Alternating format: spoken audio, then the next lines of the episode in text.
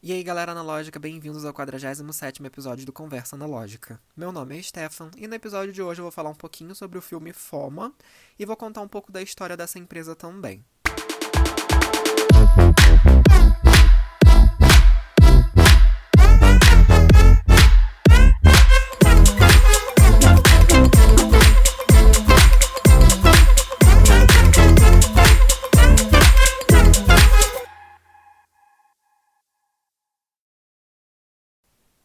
Então, galera, a FOMA foi fundada em 1919 por dois engenheiros tchecos que, assim, infelizmente eu não vou conseguir falar o nome deles, então vou ficar devendo aí o nome deles e a pronúncia, porque é impraticável, tá tudo escrito em tcheco e não, realmente não dá pra é, nem tentar arriscar uma pronúncia.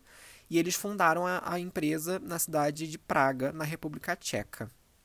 E a princípio era só produzido é, placas fotográficas, né? Aquela famosa placa molhada, aquele sistema de placa sensível à luz, que é assim como outras empresas também que eu já falei aqui já fizeram. E o nome da marca na época não era é, Foma, ah, o nome da marca era Ibis, exatamente como a rede hoteleira Ibis, I-B-I-S. E só lá em 1921 a empresa é, trocou de lugar é, e foi para uma outra cidade que aparentemente é Radek Kralové, alguma coisa assim, não sei se é assim que se pronuncia, tá em tcheco também.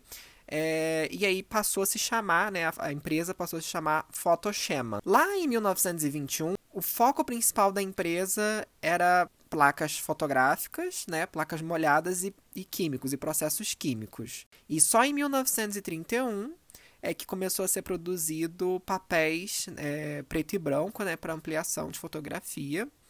Em 1933, eles começaram a fazer rolos de filme. E em 1949, eles começaram a produzir é, diversas tipos de filme de raio-x para usos médicos. E só em 1950 eles começaram a fazer os filmes de cinema, né? O filme de 35mm de preto e branco que a gente está acostumado a ver aí, tá? Filmes cinematográficos positivos também e negativos. E só em 1958 a Foma começou é, a produzir um filme colorido de alta qualidade, o Foma Color, que inclusive eu acho que a Foma podia voltar a produzir para ajudar a gente, e papéis é, coloridos também. E em 1971 eles começaram a fazer o Foma Cromo, né, que é o filme cromo da, da Foma, o slide. O que a Foma também podia voltar a fazer, que seria muito interessante. E é importante dizer, galera, que durante esse período, né, é, de 1921 até a entrada da União Soviética, a Foma era uma empresa privada e quando o regime soviético invadiu a República Tcheca e etc e tal, é, a Foma passou a ser uma, uma empresa estatal do Estado. E só em 1995 é que a Foma passou a ser novamente uma empresa privada. Em 1990, a empresa deixou de fazer os filmes coloridos e ficou focada só nos filmes preto e branco. Então, galera, vamos ao review, já que a gente falou um pouquinho, é, já que a gente falou brevemente sobre a história da marca, bem rapidinho, só para vocês terem uma ideia de como é, a marca foi fundada e um pouquinho da história, né? É, então, galera, em questão de review, a Foma ela tem uma variedade de filmes preto e branco. A gente tem o Fomapan de ISO 100 Classic, a gente tem o Fomapan de ISO 200 Creative, a gente tem o Fomapan de ISO 400 Action. E nós temos o Fomapan 320 Soft Retro, né, no caso Retro, que ele imita bastante aquele estilo década de 50, bem warm, é, warm tone, mas ele só funciona com um químico específico da Fomapan. Fora isso, ele é um filme é, preto e branco de ISO 320 normal. Temos o Fomapan R100, que é um filme é, preto e branco reversível, que é bem interessante, mas é, aparentemente ele é bem difícil de lidar, né? Enfim. Dentre esses todos, além disso, né, a forma também tem papéis fotográficos e químicos, mas eu nunca usei eles, então eu não vou incluir aqui no review. Tá? Futuramente eu posso fazer um review sobre o papel fotográfico que eu pretendo comprar, mas no momento vai ser sobre os, só sobre os filmes mesmo. Da linha Foma, eu tenho o Fomapan ISO 100, o Fomapan ISO 200 e o Fomapan ISO 400 aqui na minha gaveta. Eu já usei o Fomapan 400 e o 100 e o 200 eu ainda não tive a oportunidade de usar, é, mas eu acredito que seja tão bom quanto. É, porém, eu comecei usando o Fomapan 400 Action 135mm na Rolei 35. Foi a primeira vez que usei o Foma.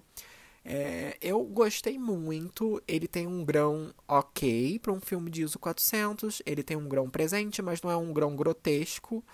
Ele tem um grão, podemos dizer assim, semelhante ao do Ilford HP5. Tem aquele grão, grão presente, mas não é nada absurdo. É, é um filme que se deu super bem com, com Rodinol. Eu, minhas revelações são por semi-stand ou stand, né? No caso, na época eu fiz por semi-stand. E eu curti muito os contrastes que o Forma 400 trouxe. É... Principalmente nas situações de sombra, o contraste é bem bonito. É incrível o filme, assim, e como ele deu bom resultado com Rodinol. Eu nunca revelei ele em outro químico, mas eu não gostei muito da revelação dele em D76, não, de pessoas que eu vi assim, porque eu nunca fiz e nunca, nunca vi fotos minhas reveladas com o D76, né? De pessoas que eu já vi revelando o Fama 400 em D76, eu não curti. Eu preferi a minha versão no Rodinol. Então é um filme muito bonito, é, com grão legal, assim, para ISO 400, achei bonito, é, com contraste legal, principalmente nas sombras. É um filme que gosta é, de é um filme que gosta dar contraste o céu fica bem contrastado em relação às nuvens, no caso, né? Porque tem filme que às vezes você, em determinada situação de luz, é... o céu meio que se mistura com as nuvens, né? Por ser branco e etc e tal, claridade. Mas em todas as situações que eu fotografei céu com forma 400, eu notei que ele deu um contraste de filtro, tipo filtro amarelo, assim, né? Que você consegue diferenciar o céu da nuvem, etc e tal. Eu curti muito isso. É, e simplesmente as fotos que eu fiz com ele internamente também ficaram bem legais. Uh, curti bastante, podemos dizer assim. Mas eu me surpreendi mais ainda porque eu sou um cara que gosta de ISOs mais baixos. Eu gosto muito de filme de ISO 100. É, e an anteriormente eu tinha comprado Famapó 100 em médio formato e eu acabei experimentando duas vezes, né? Quando a Magic voltou da manutenção, eu coloquei um Fama 100. Curti muito o autorretrato que eu fiz com, essa, com esse filme, nesse rolo. Ficou lindo, grão finíssimo. O Forma ISO 100 tem um grão fino surreal, é a coisa mais linda do mundo. Fiz tudo em Golden Hour, né? Então tem aquele contraste de sombra e luz ao mesmo tempo.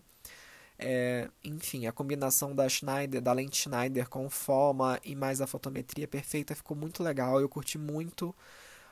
Podemos dizer que é, o contraste do Foma 100 eu achei maior do que o Foma 400. Eu não sei se foi por conta da luz aqui da fotometria, não sei o que rolou, mas eu curti muito o contraste que o Foma 100 me deu. É, principalmente tem uma foto é, que eu fiz é, que tá simplesmente absurdo o contraste. Assim, o grão tá super fino, médio formato, aquela resolução incrível, parece até uma fotografia digital, de tão fino que o grão é. é inclusive, eu até tinha usado o modo manual da Rolei Magic, porque foi meu primo que tirou, porque eu tava na foto, então eu botei no, no manual, a câmera fez tudo, fotometria e etc e tal. Então foi bem interessante, ficou uma foto incrível, contraste surreal. É, essa foto que está aí na arte do episódio foi feita com forma 100, é a foto da minha avó na Golden Hour. E eu curti bastante uh, os highlights e as sombras.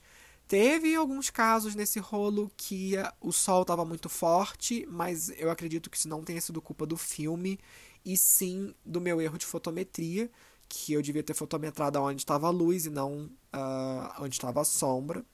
E aí acabou uh, tendo uns estouros, assim, mas assim, mesmo assim ainda ficou muito bom. É, foi erro meu, então eu curti bastante. Podemos dizer que o Foma 100 é o meu filme favorito depois do Shanghai, uh, porque o Shanghai ainda consegue ser mais barato que o Foma e entrega uma qualidade absurda. Aí a gente vai entrar numa questão uh, de, de preço.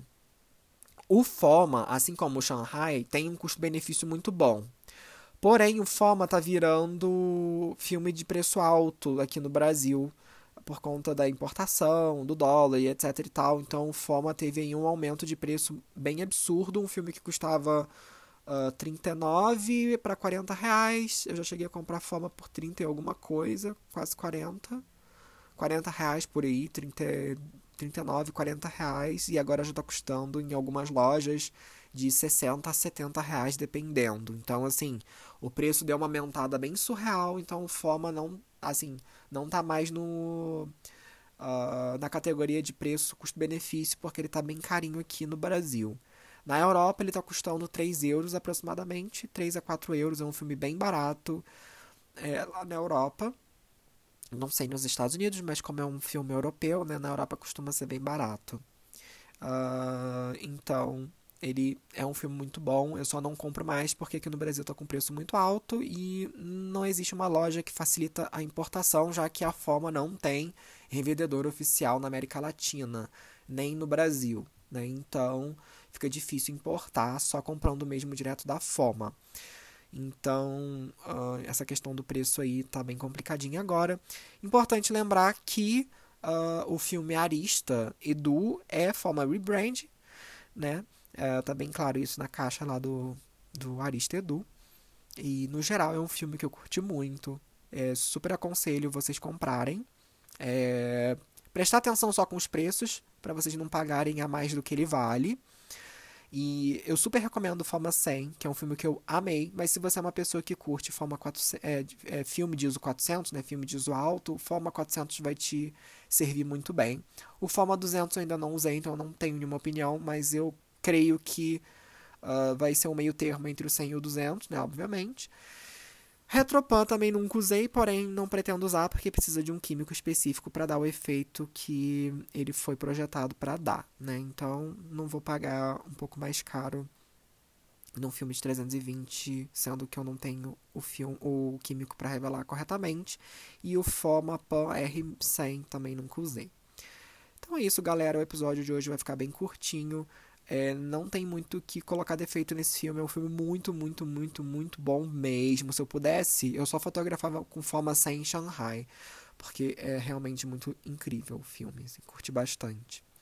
É, então é isso, galera. Eu espero que vocês tenham gostado.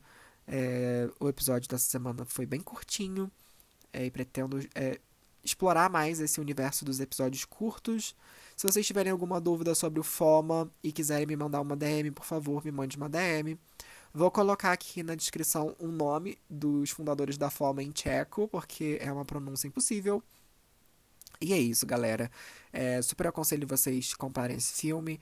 Tentem comprar num preço mais justo, é, importando ou, sei lá, procurando um vendedor mais barato mas infelizmente o preço deu uma subida legal, então prestem bem atenção. E por último, por favor, não caem em lojas mentirosas dizendo que são revendedores oficiais da Fama do Brasil, porque isso não existe. A Fama não tem revendedor oficial é, em nenhum país que não seja a Europa. Então, só a Europa que a Fama revende oficialmente, o resto é tudo importado e enfim. Tá, galera? Então é isso. Um grande abraço, a gente se vê na semana que vem.